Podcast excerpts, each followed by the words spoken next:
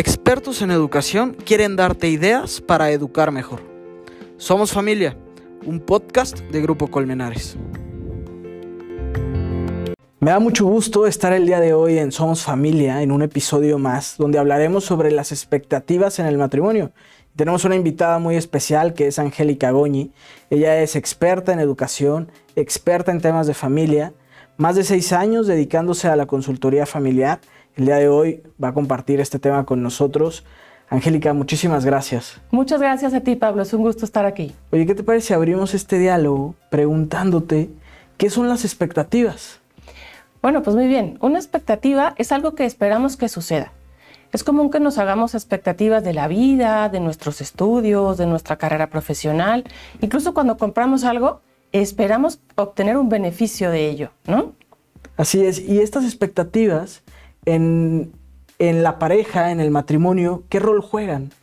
Pues sí, las expectativas también forman parte del matrimonio y te voy a, a, distinguir dos momentos en donde las podemos ver. Entonces, el primero es antes de casarnos y el segundo después de casados. Antes de casarnos, cuando somos novios y estamos muy enamorados, empezamos a hacer planes para casarnos, para formar una vida juntos y nos imaginamos cómo será esa vida. Nos imaginamos cómo será nuestra familia y lo felices que vamos a ser. También a veces damos por hecho que nos vamos a querer entonces y siempre como nos queremos hoy. Damos por hecho que nunca nos vamos a pelear y que siempre vamos a estar de acuerdo en todo. Incluso a veces podemos pensar que eso que no nos gusta hoy del otro, una vez ya casados y viviendo juntos, lo va a cambiar. Entonces, bueno, ese es el primer momento. Y el segundo momento es, ya estando casados, viviendo nuestra vida juntos en el día a día, solemos esperar una conducta o cierto comportamiento en el otro. De manera que podemos esperar que reaccione de determinada forma o que tenga ciertos detalles de cariño con nosotros. Y cuando no suceden, nos sentimos ofendidos. Ofendidos como si nos hubieran hecho algo malo, ¿eh? Cuando en realidad no nos han hecho nada. Es la diferencia entre lo que esperábamos y lo que realmente sucedió lo que nos duele. Porque esperamos la pareja perfecta, el esposo perfecto, el matrimonio perfecto, la familia perfecta, la relación perfecta. Entonces idealizamos. Fíjate que sí, es común idealizar y en buena parte porque tenemos una idea errónea de lo que es la felicidad. Ser felices no quiere decir no tener problemas. Esto lo refuerzan mucho las redes sociales, que nos muestran una felicidad que no es enteramente real, cuando vemos solamente momentos felices, viajes, premios, eh, fiestas, eh, convivencias, este tipo de cosas que efectivamente son momentos felices y que habrá muchos en la vida, pero no solo eso, también habrá conflictos y situaciones complicadas para resolver. Los problemas son normales y forman parte de nuestra vida y tenemos que contar con ellos. Entonces es mejor no esperar nada. Pues no, eso tampoco sería realista, porque las expectativas forman parte de nuestra naturaleza humana. Siempre van a estar ahí y no son malas, porque en el fondo muestran algo que queremos. Lo interesante es descubrir qué es lo que queremos y poderlo comunicar. Tener una buena comunicación en donde ambos podamos, desde el respeto y la sencillez, pedirle al otro lo que necesitamos, decirle lo que queremos, decirle lo que nos gusta o lo que no nos gusta, es indispensable para un buen manejo de las expectativas.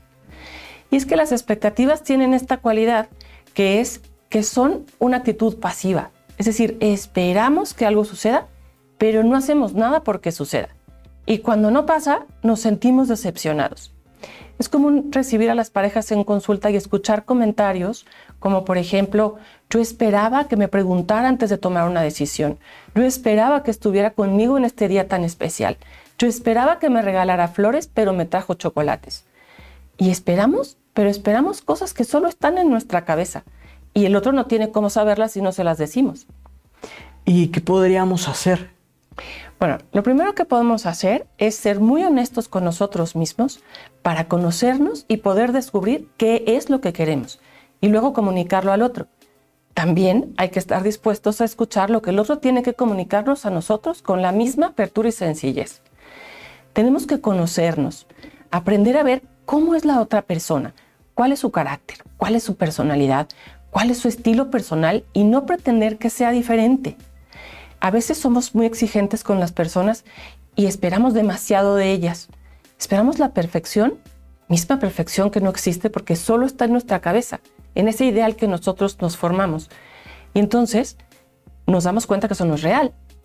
El matrimonio perfecto, el esposo perfecto y la familia perfecta no existen. Todos somos diferentes y es en esas diferencias como realmente encontramos la felicidad. ¿Cómo podríamos amar esas diferencias? Todo es parte de un proceso. Hay una frase que me encanta y que viene muy bien a esto, que dice, ama, enamorarse es amar las coincidencias, pero amar es enamorarse de las diferencias. Entonces, el enamoramiento es un poco caprichoso, pero el amor es generoso. Se va construyendo con el tiempo cuando dos personas lo deciden y trabajan por lograr comprenderse y aceptarse como son. También ayuda mucho tener como una visión positiva, ¿no?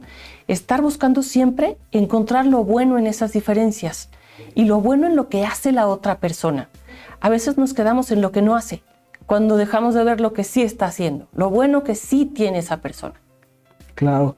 Angélica, una última frase, una última reflexión, una idea que pueda resumir este tema de las expectativas. Bueno, mí me gustaría así cerrar con esta última idea, que es, entre más me aferro al ideal, ese que me dice cómo quiero que yo sea, más duro será el golpe con la realidad y seguramente nos vamos a sentir decepcionados y desanimados en la relación. Lo importante aquí, lo clave, es aceptar al otro como es, con sus virtudes y con sus defectos que todos los tenemos.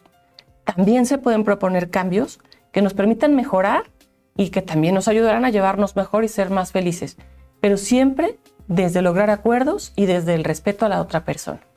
Angélica, te agradezco muchísimo este tiempo que has compartido con nosotros, tu experiencia, todo tu conocimiento y seguramente nos volveremos a encontrar para seguir platicando. Muchísimas gracias, Pablo. Gracias a ti y gracias a ustedes que nos hacen favor de seguir.